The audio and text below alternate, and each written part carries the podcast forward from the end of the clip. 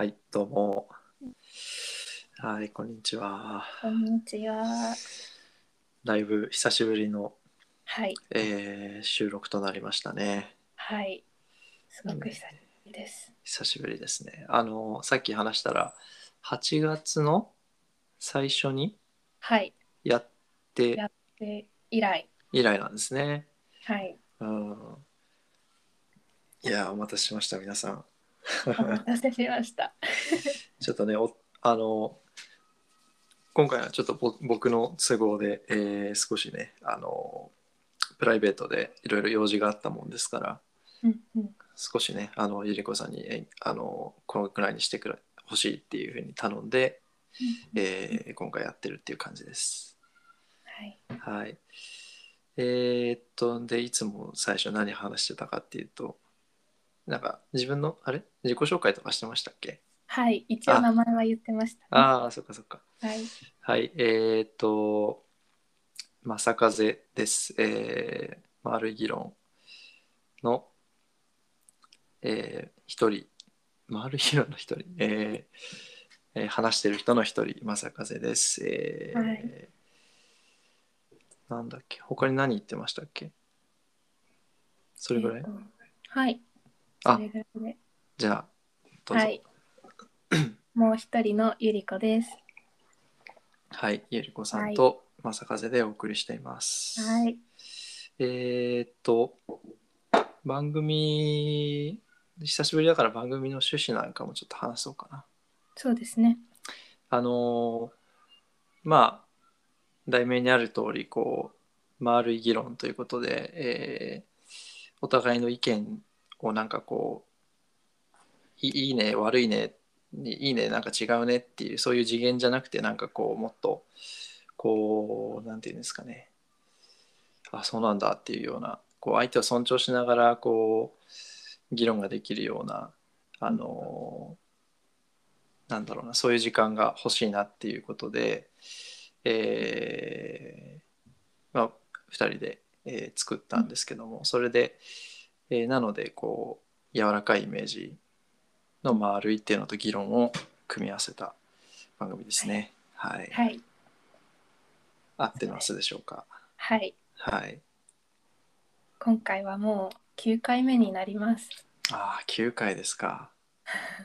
ねえ、そっかそっか。じゃあちょっと近況をお互い話しましょうかね。そうですね。おはい。。ゆりこさん、ちょっとどうぞ。はい。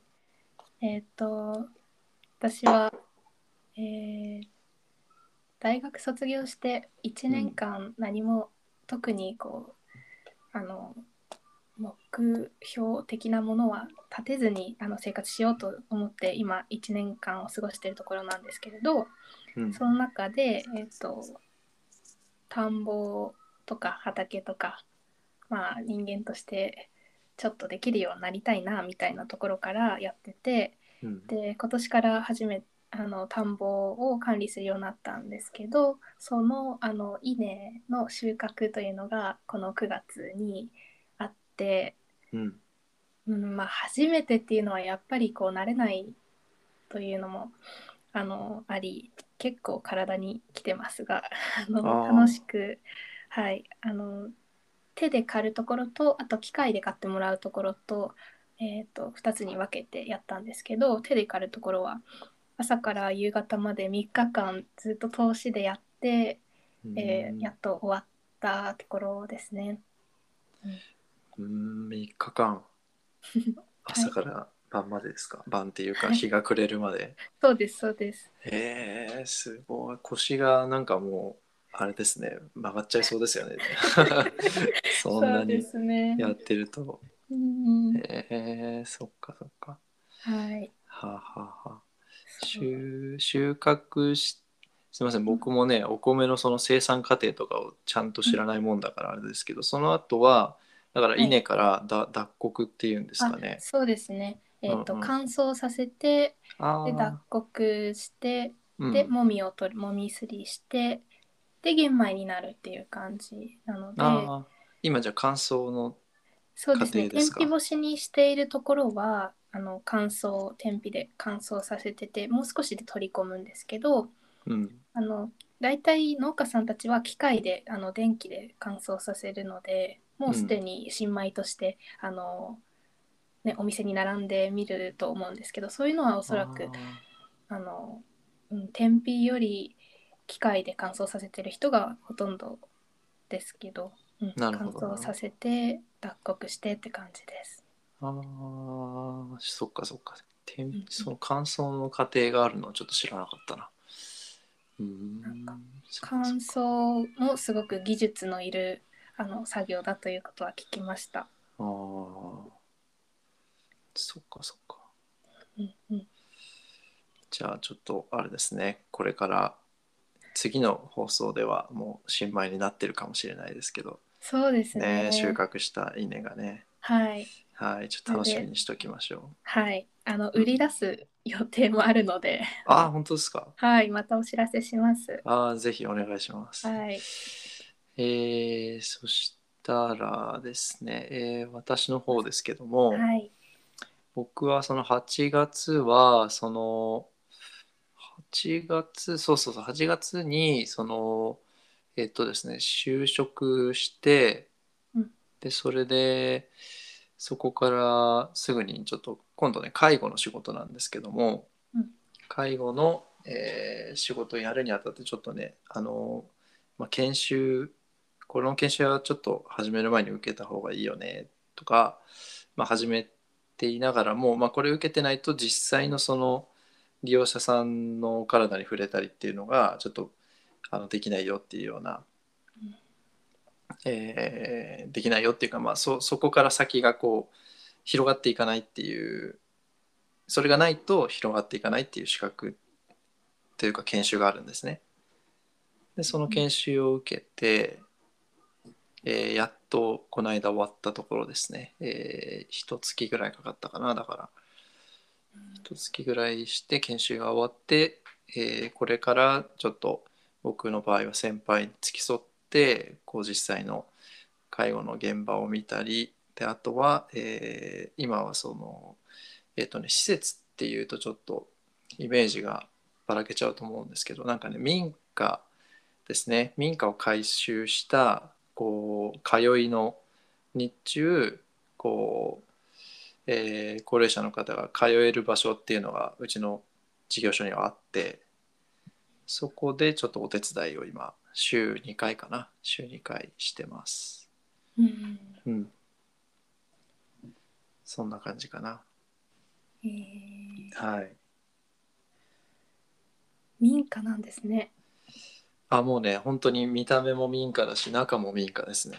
わあいいな。あのそうそう本当に住宅地の中にあるんですよ。えー。ポンポンとあって。うん。でそうですね。あのご飯もねみんなで一緒に作って食べるんですけどうん。利用者の方もあのできることをしながらねあのうん。ランチョンマット拭いたりとかうん。あとはそれもちろん具材切ったりとかそういうのもしてくれますし。うんでそれをあのスタッフがまあ最終的にはスタッフがねこうまとめて調理してっていうのをやってますね最近は。うん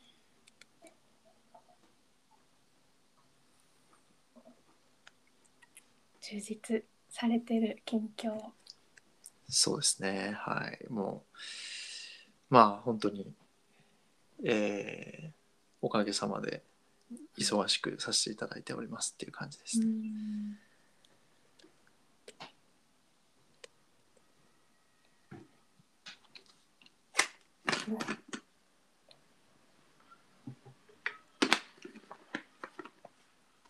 はい、えーそんなわけではい。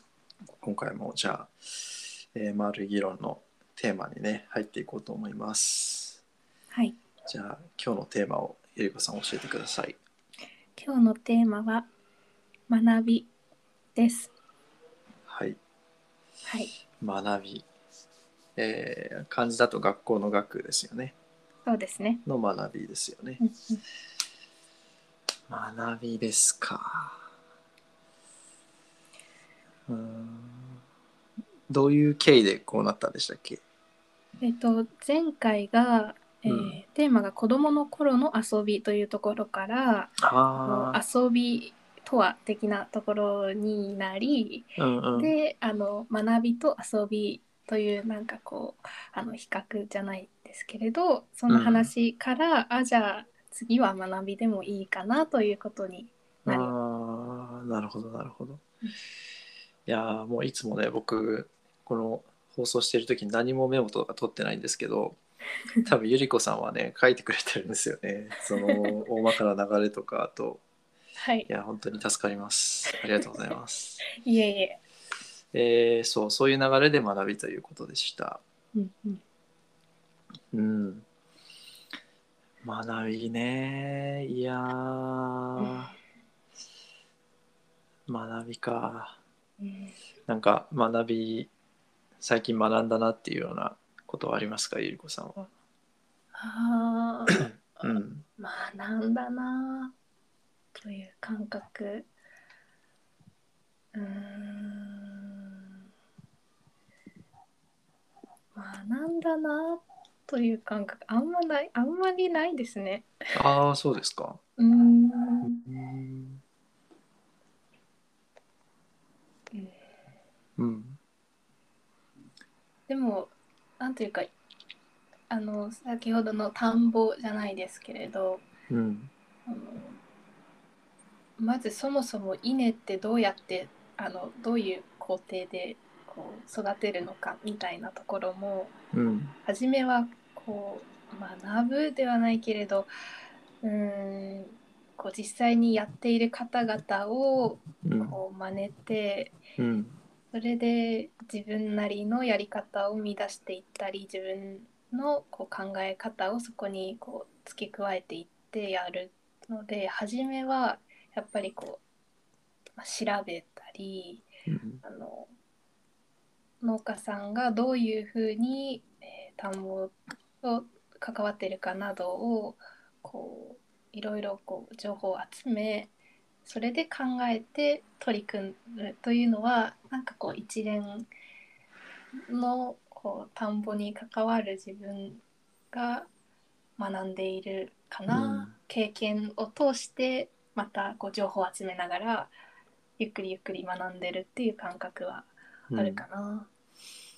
うん。いや、そうですよね。すごく、うんあのー農業とかって、こう学びながらやる、うんすあの営みなのかなっていう印象があったので、うんうん。でもそうそうあの最初にこうでも学ぶっていうのがなんかこうすぐにピンとくるっていうよりかはああでも考えてみればこれ学びだなっていうようなうん。今の反応だったと思うんですけど。そうですね。やっぱりそのそこから思ったのはなんかこうえーっと調べる調べてとか真似てとかあのまあいわゆるそれってまあ勉強をしてみたいな感じじゃないですかこう知識を得るみたいなその稲のことについて勉強してとかそういうのってあのダイレクトに学びとはやっぱり結びつかないところがあるのかなって今ちょっと感じましたね。なんか勉強イコール学びとか調べるイコール学びにはなではないのかなっていううんような印象を受けましたね。そうですよね。うん、うん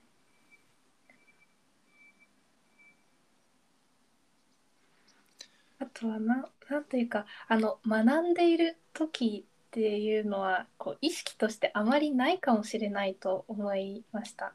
なんというかあの、うん時間が経って、まあ、ちょっと振り返ってみてああの時はすごいこうあれ学びだったなってこう思ったりはするけれどその、うんあ今学んでるぞっていうその瞬間ってあまりこう思いつかなかったので、こううん時間の流れも加わって一つのこう学びになっているかもと今話して思いました。へえなるほどなるほど。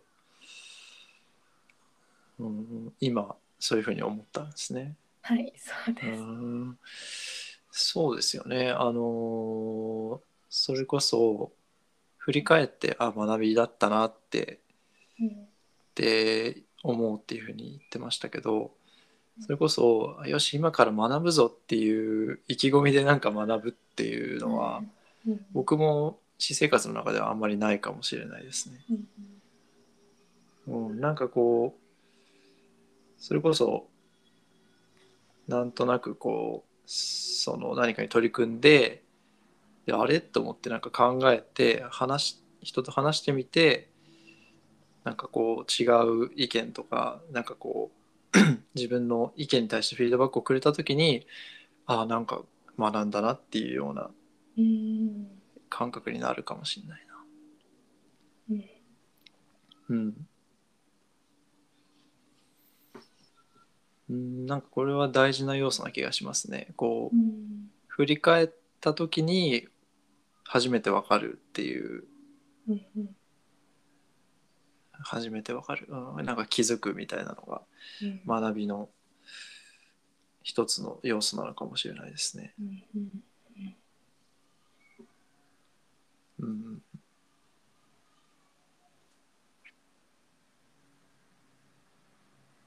朝風さんのその話してフィードバックを得てというのはなんか一人で学ぶというのももしかしたらあるかもしれないけれどうんなんか他の意見だとか他のなんだろううんそういう自分では持ち得なかったものを新しいものをなんか得た時にああという気づきだったりこうあ学びだったなっていうのにこう行くとしたらうん。うん他者とのなんというか他の考えとかそういうものもその学びの中には一つ必要な要素かもうん。と思いました。はいはいはい。そうですね。あのやっぱり一人で何かする過程だと学びって得づらいのかなって、なんか感覚的にですけどうん。あのやっぱ自分にないとか未知のとかあのうん。知らなかったとか気づかなかったみたいな視点が加わることであのなんだろう自分の考え方に変化が起きるなんかこうこうこうだと思ってたけどあこう他のパターンもあるんだなとかうん。あこう考える人もいるんだなっていうところがそういう差異とか相違点に気づいて初めて学べるのかなってあの感覚では思うんですけどね。それこそ例えば全く同じ意見まで、もうあいや本当にそうだよねみたいな感じっていう例えばフィードバックを受けたらそれってあんまああ学んだなっていうふうになんかこう思わない。その比較した時にね、うん。その自分にはない観点とかをのフィードバックを受けた時と一方で、あもう全然あそれ本当にそうだよねみたいな。同じ意見ですみたいなフィードバックをもらった時って 比較するとやっぱり前者の方が学びは深いというかなんか学んでる感がある気がしますね。うん。ど確かにそうどですね。かうんうん。うん。うん。うん。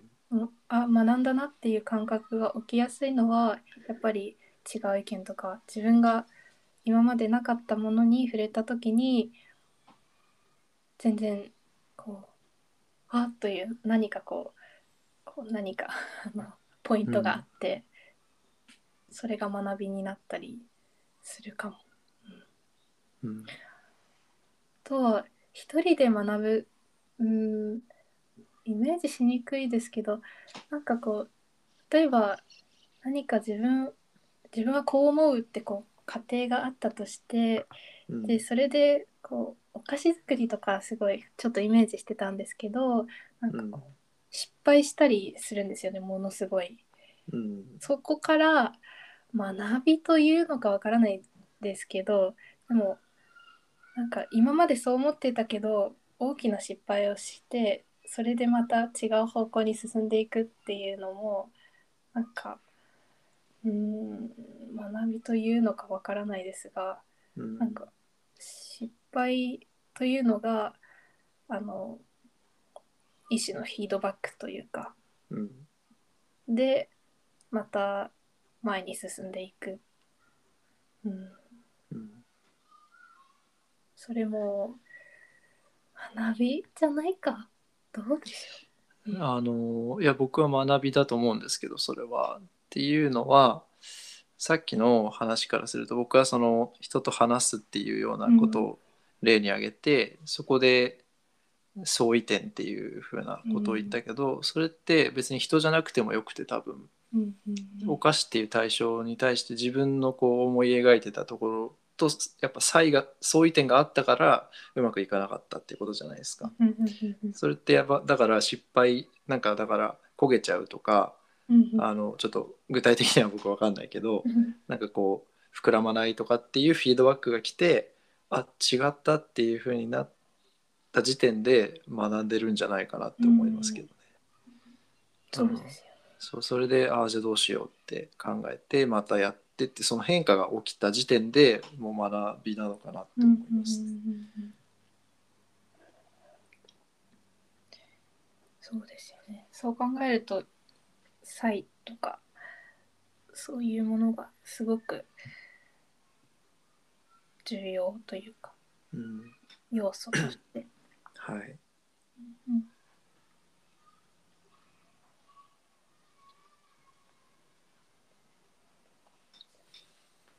うんうん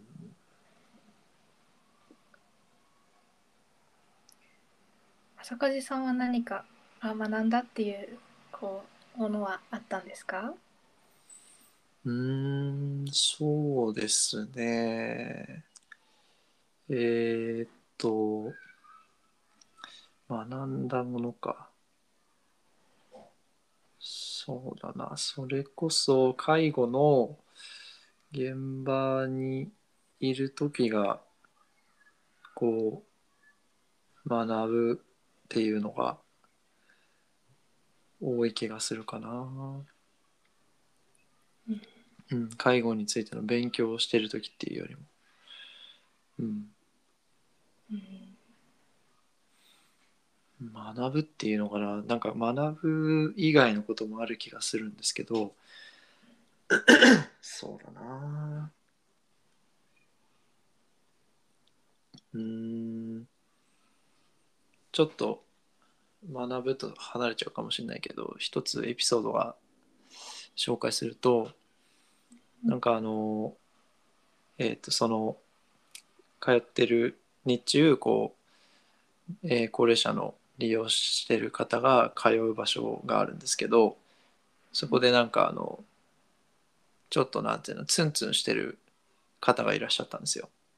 なんか人に対してちょっとなんかあの文句ではないんですけどなんか余計なこと言うんじゃないよとか黙ってりゃいいのよみたいなこうまあそのその人は善意で多分言ってるんですけどそういう感じでちょっとこう なんだろうな。近づきがたいじゃないですけど。なんかちょっとピリピリしちゃうみたいな方がいらっしゃったんですけど、まあ僕は結構その人を多分面白い人なんだろうなって何かちょっとね根拠は分かんないんですけど直感してて。うん。でまあいろいろ話しかけては見てたんですよね。うん。で話しかけるとまあ昔の話をしてくれるわけですよ。えーでまあすごいまあその方の言葉を借りて言うとまあ昔はもう私は悪だったと。うん、あのなんかこういろいろまあ武勇伝が出てくるんですけどでまあその話普段はねそんなにこう自分から話す方じゃないんですけどその僕がこう唇を切ったらなんかねそれが止まんなくなっちゃってもうずっとそのなんだろうな5分くらいの話を1セットとするとその1セット終わるともうもう1セットみたいな感じでこうその内容はほぼ同じなんですけどなんか言葉のチョイスとか微妙に違うのをまた繰り返しになるんですよね。でだから、まあ、結局同じ話をずっと聞いてるわけですよこっちとしては。あのマイナーチェンジはあるけど。であれ？みたいな。なんかちょっともうこの話飽きたなと思ったわけですよ僕は。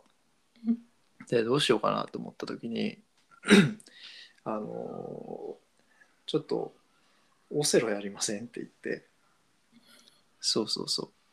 でその方はねオセロね知らなかったんですけどああなんかこうあじゃあやりますかみたいな感じになって。でやったらまああの真剣にやるその人ね勝負事めちゃくちゃあのあの苦手と言いつつめちゃくちゃ一生懸命やるんですよ。そういうゲームとか。うん。っていうのを僕はあの学んでたんである意味その会話の中でねうん。その負けん気がやっぱ強いっていうのを話しながら学んでたからうん。で僕はその時もう話この話うんざりしたなと思ったからなんかないかなっていうところで あじゃあゲームすればこの人多分一生懸命になって話すのやめるなと思ったんですよ。でそれでゲームしますかって言ったら「いやいいよ」って言ったからそれはまんざらでもないってことですよね。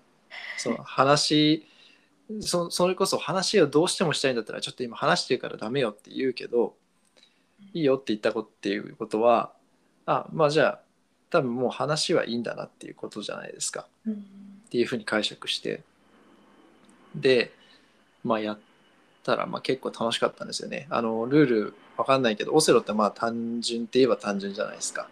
うん。だから教えながらここはこう挟んだからこうですよとか言ってああそうとか言いながらそうそうそうやってて。っていうそう僕としてはすごい楽しかったなっていうエピソードなんですけど、うんこの中になんか、なんかどっか学びに通じるようなことがあったかなと思いつつどうどうですか、うん。聞いてみて。なんかその物事、まあ、その方とのやり取りそのことがあってそれを正和さんなりに解釈して、うん分析してうん。それがそれ自体が学びでそれをこう行動してみてまたフィードバックが来てっていう、なんかそういう流れで、うん、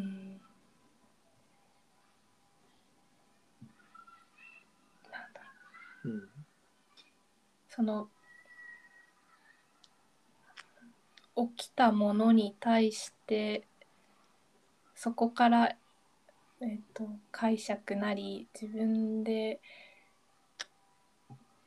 これはどういうどういう理由で起こっているかとかをこう情報としてなのかなこう得ていってうん。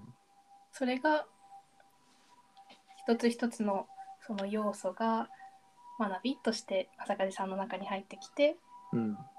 それを得てそれを経て行動してみたっていうことかな。うん。そうそうそうそうなんですよね。だから今ゆり子さんが言ったみたいになんかその人の行動の裏にある動機とか背景みたいなのをこう自分なりに多分仮定仮説を立ててうんうん。でやり取りの中で検証してみたいな、うん。っていうでそれがフィードバックとして返ってきてあこれはちょっとあの近いなとかあ全然違うわとかっていうのをしながらどんどんやり取りをあの僕の最終的な目標ってなんかお互いが楽でいられる関わりがいいと思ってるんですよ。でそれを目指すために僕はもう話聞くの飽きたなと思ったから僕が楽じゃないんですよその状態って。うんうんうん相手は楽かもしれないけどでもやっぱどっちも楽な状態にしたいからうんじゃあゲームしてみようっていうあのあれをやったわけですよね。うんうん。でそういうふうに行動した時にあのなんだろうすんなりゲームに移った時にまたねあの新しい仮説が出てきたんですけどうん。そのあのなんだろう。まあい話をずっとしてるんだけどその話をこう途中であちょっとそれあの話中断してこれやりませんかって言った時にすんなり来るっていうことはなんかあのなんだろうな繰り返し話すことってなんか話ずっと一生懸命話してるからその人が話したいのかと思ってたけどそうじゃないのかもしれないなみたいな。うん。なんかこう自動的に再生しちゃうみたいな。なんかこう音楽プレイヤーで言うと僕 Spotify 使ってるんですけど Spotify の自動再生がもう解除できない状態になってるみたいな。うん話し出しちゃうと止まれないみたいな。あの自転車のブレーキうまく効かないみたいな。うんだから止めたいんだけど止まんないみたいな感じなのかもしれないなっていう仮説が今立ってますね。それはちょっとまだ分かんないですけどそのうん。聞いてないからね。あのでもそういう仮説ができたからそれも学びの種なわけですよね。次はうん。もう一回同じようなことして違う反応が来るかもしれないし今度は怒るかもしれない、ちょっと話してるじゃないって言うかもしれないし、でまたああいいわよって言うかもしれないから。うんそうそうそう。っていうやっぱりあのー仮説ができる気がするんですよね。うん。うん。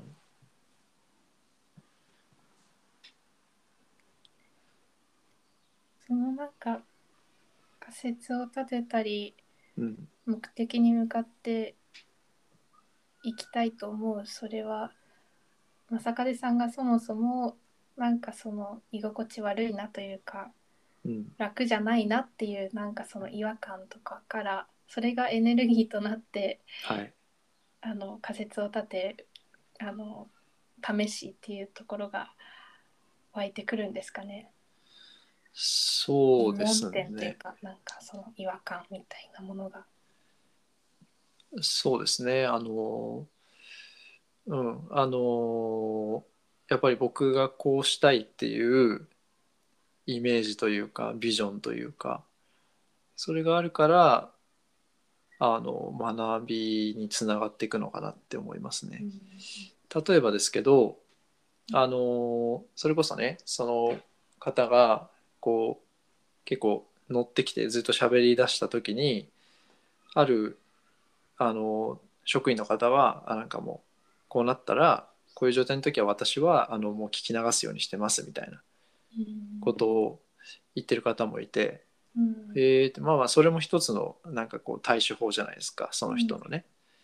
でもあのーまあ僕はその場にいたいけどその話聞くのはもう飽きたからなんだろうなその場にいながらにして僕が楽になれる方法を探したいわけですよ。だからそこからいなくなるっていうのも一つの対処だと思うんですよね。とかそこその場にいるけど聞かないっていう話を。っていうのも一つなんだけど僕はその場にいたいしできれば話も聞きたいでももう話聞くの飽きたから何しようかなっていうふうになったんですよね。だからその人にその話を私は聞き流しますっていう人に関してはなんか多分僕とは別のビジョン動機どういうのがいいっていうのがあるんですよね。うんそうそれはまあそれだからあのまあそういうのもあるんだなと思いつつでも僕はこうしたいっていうのがあったからあのそういう行動を取ったんですよね。うん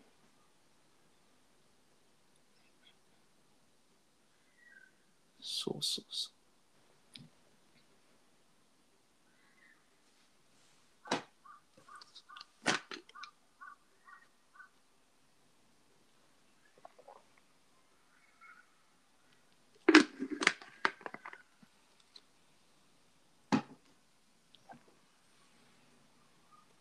そうですね。そういう感じで今話してみて、うん。やっぱりその学びが起きる時って自分にとって未知のものが対象になってるんじゃないかなって思いましたね。その大きな前提として、うん。やっぱ僕はその方のことを知らないし全然。でそれこそさっきのお菓子の例だとしたら、まあ、お菓子のその、お菓子の中で起きてる全ての現象ってやっぱ分かんないじゃないですか。うんある程度その本とかには書いてあるかもしれないけど本当にそうなってるのかっていうのがわからないじゃないですか、うん。どうしてもね。やっぱそれも未知なわけですよね、うん。その未知に対してこう働きかけて反応が返ってきてであじゃあこうしてみようとかやっぱこれ試してみようみたいなのがうん。なんかたのなんか僕はすごく好きな学びなんですよね。そう考えるとね学びだらけですけどね生活の中は。そうですね。うん、うん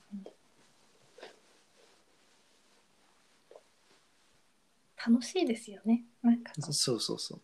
うん、知らないものに向き合うこととそれに対してこう試してみてそこからまたフィードバックをもらって、またやってみるっていうことがうん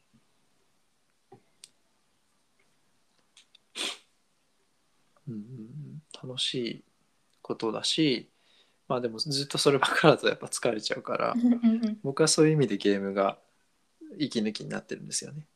あもうみあの完全な未知じゃないんですよゲームって。やっぱプログラムが組んであるから。うん。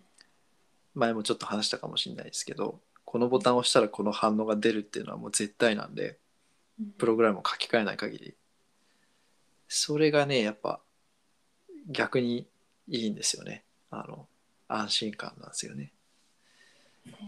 だからゲームってあんまり僕はあの僕のゲームの仕方って学び的ではないんですよね。あの本当にえー、なんて言うんだろう。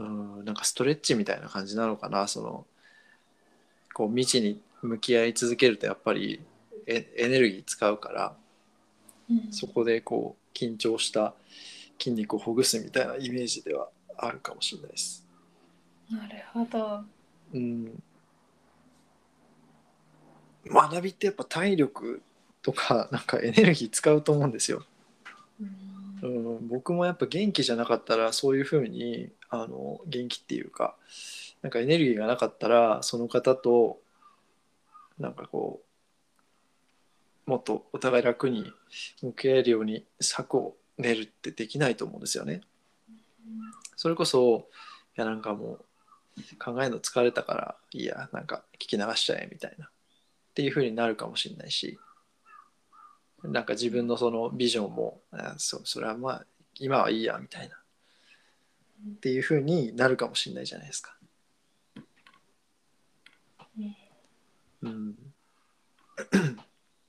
ね。そうそう。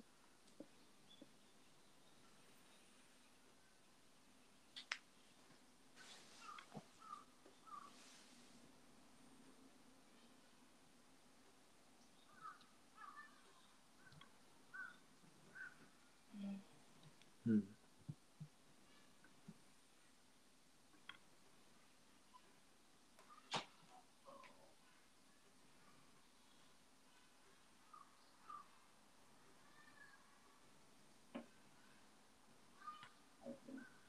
なんか前回のその遊びっていうのとはい。今回のこう学びっていうのをなんか、うん、比較しながら比較してみるとすごい面白いなってうんうん思思いました。あのそのちょっとねメモがあのメモしてたんですよ。そこに、はい。あの前回の放送を聞いた方はわかると思うんですけど遊びでも正風さんがあの他他者とつながる入り口でもあってとうん他者をなんだろうその自分の持っている興味以外のものと関わるなんかその入り口にもなりうるっておっしゃってたんですよ。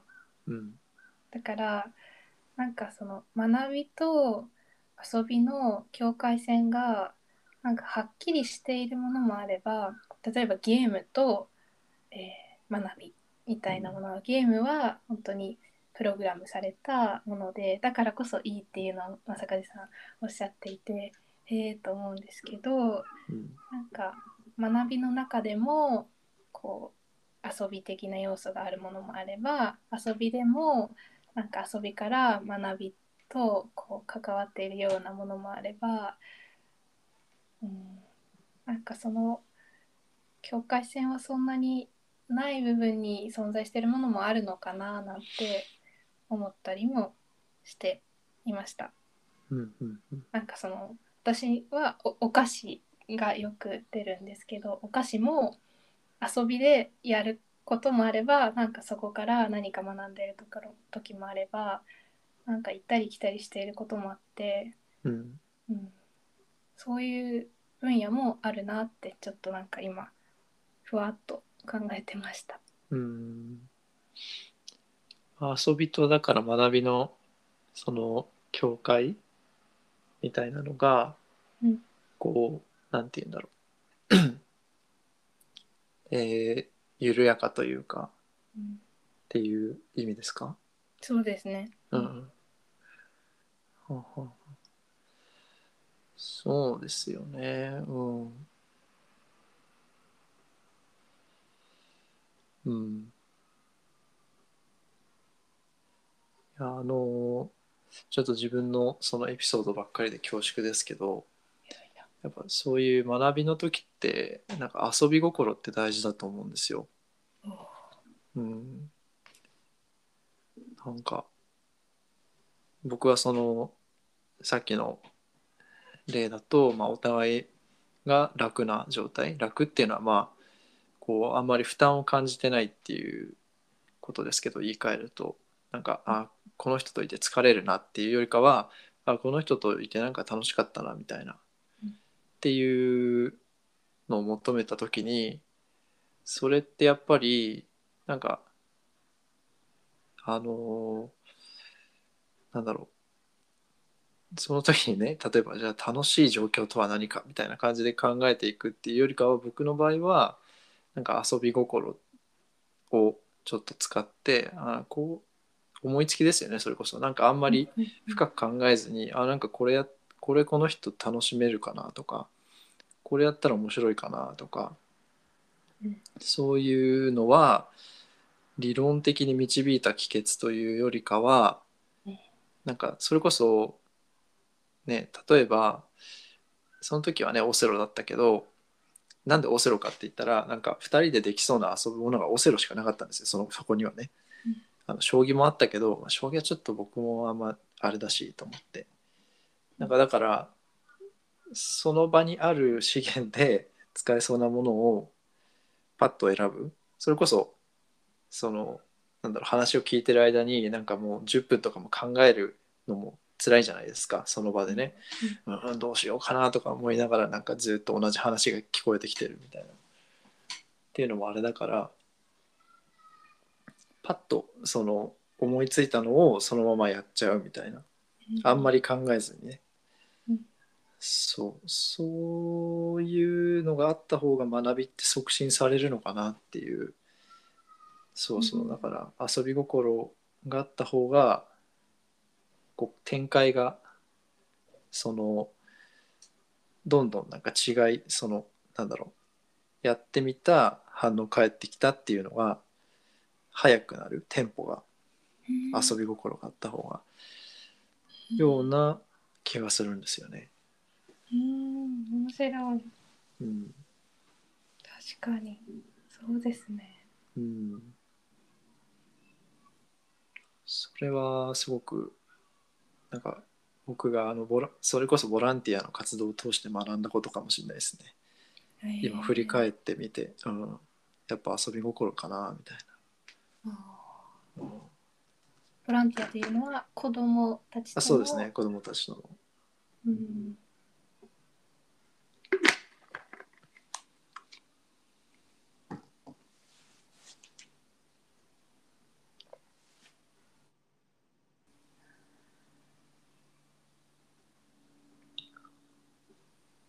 遊び心うん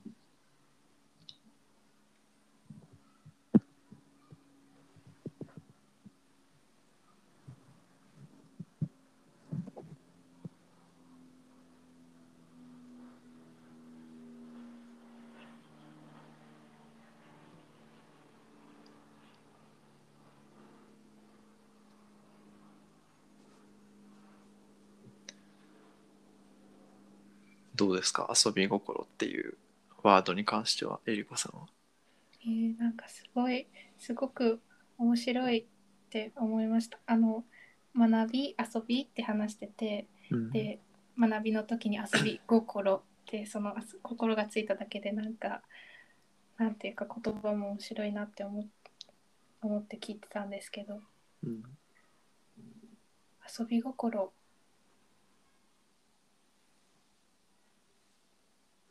なんていうか遊び心を取り入れている人はすごくなんか魅力的に感じているかもとあの思いました。うん、魅力的に感じているかもっていうのは、えっ、と人としてっていうのかな。ああはいはいあのこううーんうーんなんていうかその学びの姿勢とかその遊びに対する姿勢にしろ多分なんなんていうかうーんその人と関わる時にその姿勢がちょっと垣間見えるような気がする、それはあのうーん。例えば正和さんと私が話していてはい。正和さんがその私の、うん、話していることに対してあのちょっと考え何かこう試してくれた時にそれが、あのなんていうか遊び心がそこに含まれていたら自分もなんかこうなんていうかこうパッと返返事をしたくなるというかうん。こう、うーん、うーん、なんだろうな、関わりやすくなるというか、軽い、軽いからなんでしょうかね。思いつきでこうパッと言ってもらって、それにパッとこう、こう答えたくなるような、そんな、あの、うん、性質があるようなうんうんうん気がする。なるほどなるこううーんと考え考え込んでこう出してくれた答えもすごく大切に受け止めたいなと思うけれどほどうんなんかその軽やかな部分も大切にしていきたいっていう感じですかね。なるほどすごく抽象。か軽やかな部分ねうん。それが遊び心っていうイメージなんですけど。はいはいはいあそういう近いと思いますね僕が考えてるのとうん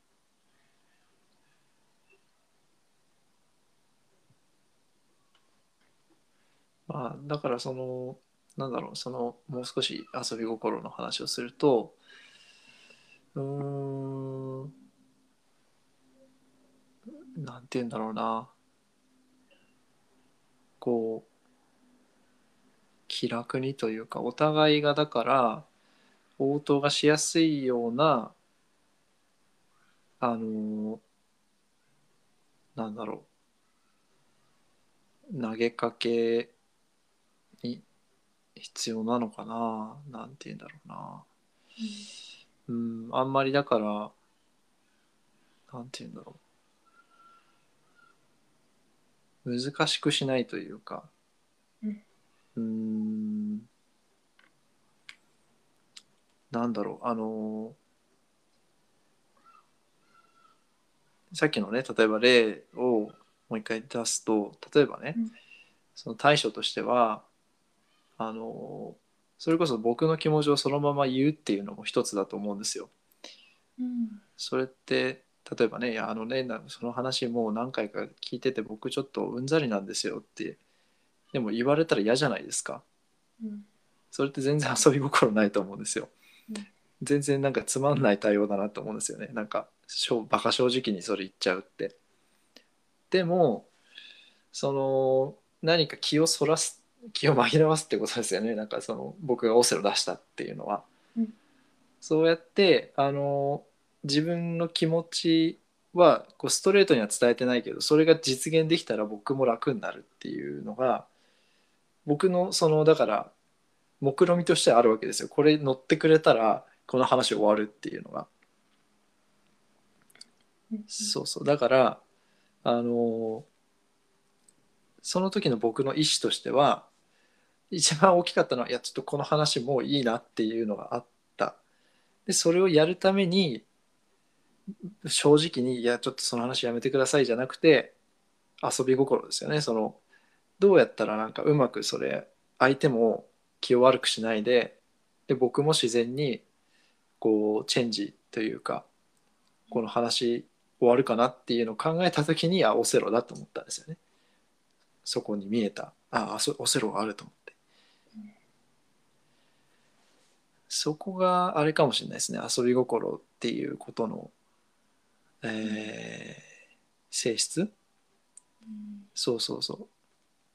楽しいとか面白いとかなんか相手を不必要に傷つけちゃやっぱいけないじゃないですか、うん、嫌じゃないですかやっぱ傷つけられんのって、うん、自分も相手も、僕はだからその遊び心とは言いつつもやっぱ相手に対するその、えー、気遣いというか、まあ、ケアというかなんて言うんだろうな、うん、思いやり、うん、ちょっといろんな言葉当てはめると思いますけど、うん、そういうのはあるかなと思いますね。わあ素敵 ありがとうございます。えー、なるほどなるほど。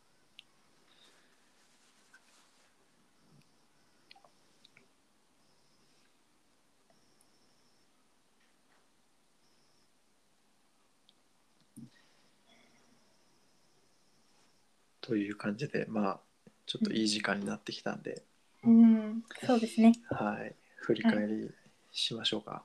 はい。じゃあちょっと今日はゆりこさんからでいいですか？はい。はい。えっ、とうん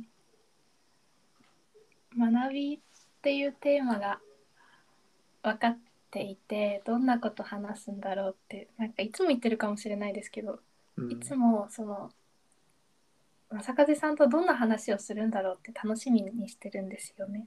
うんうん、本当に台本もないし、はい、あのどんな話が聞けるんだろうみたいなこうワクワクでしかも久しぶりで今日迎えて、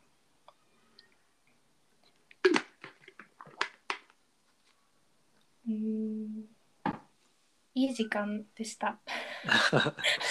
ね、いい時間でしたね。シンプルに、うん、いい時間だなと。なかなかこう本当にあの丸い議論のあのしているこう理由というかでもありますけどあのなんだろういい悪いとかそういうものうん、が一切ない空間っていうのはなんかすごくあの柔らかで、うん、いい時間だなって、うん、振り返ってます。なるほど。うん、ね充実感がありますよね。うん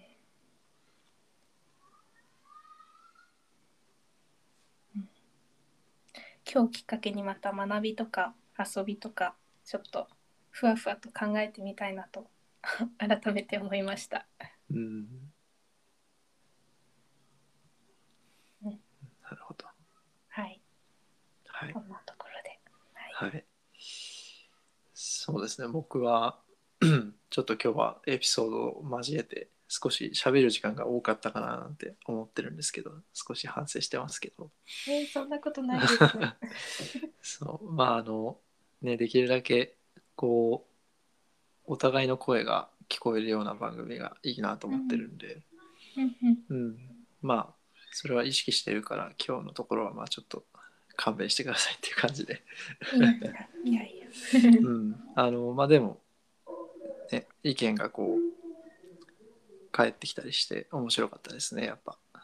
うん、うん、これもだからこの放送自体も僕はやっぱ学びになってると思うんですよね。うん、ですね。そうそうそう。お互いのやっぱ、お互いがやっぱ未知なのでね。うん、うん何回も話したっていつまでたっても未知ですから、そうですね。終わらないんですよ、学びは。終わらないですね。うん、そうそうそう。それもやっぱ面白いから続けられるっていう感じですよね。うんうんうん。はい、こんな感じです、僕は。振り返り。はい。はい。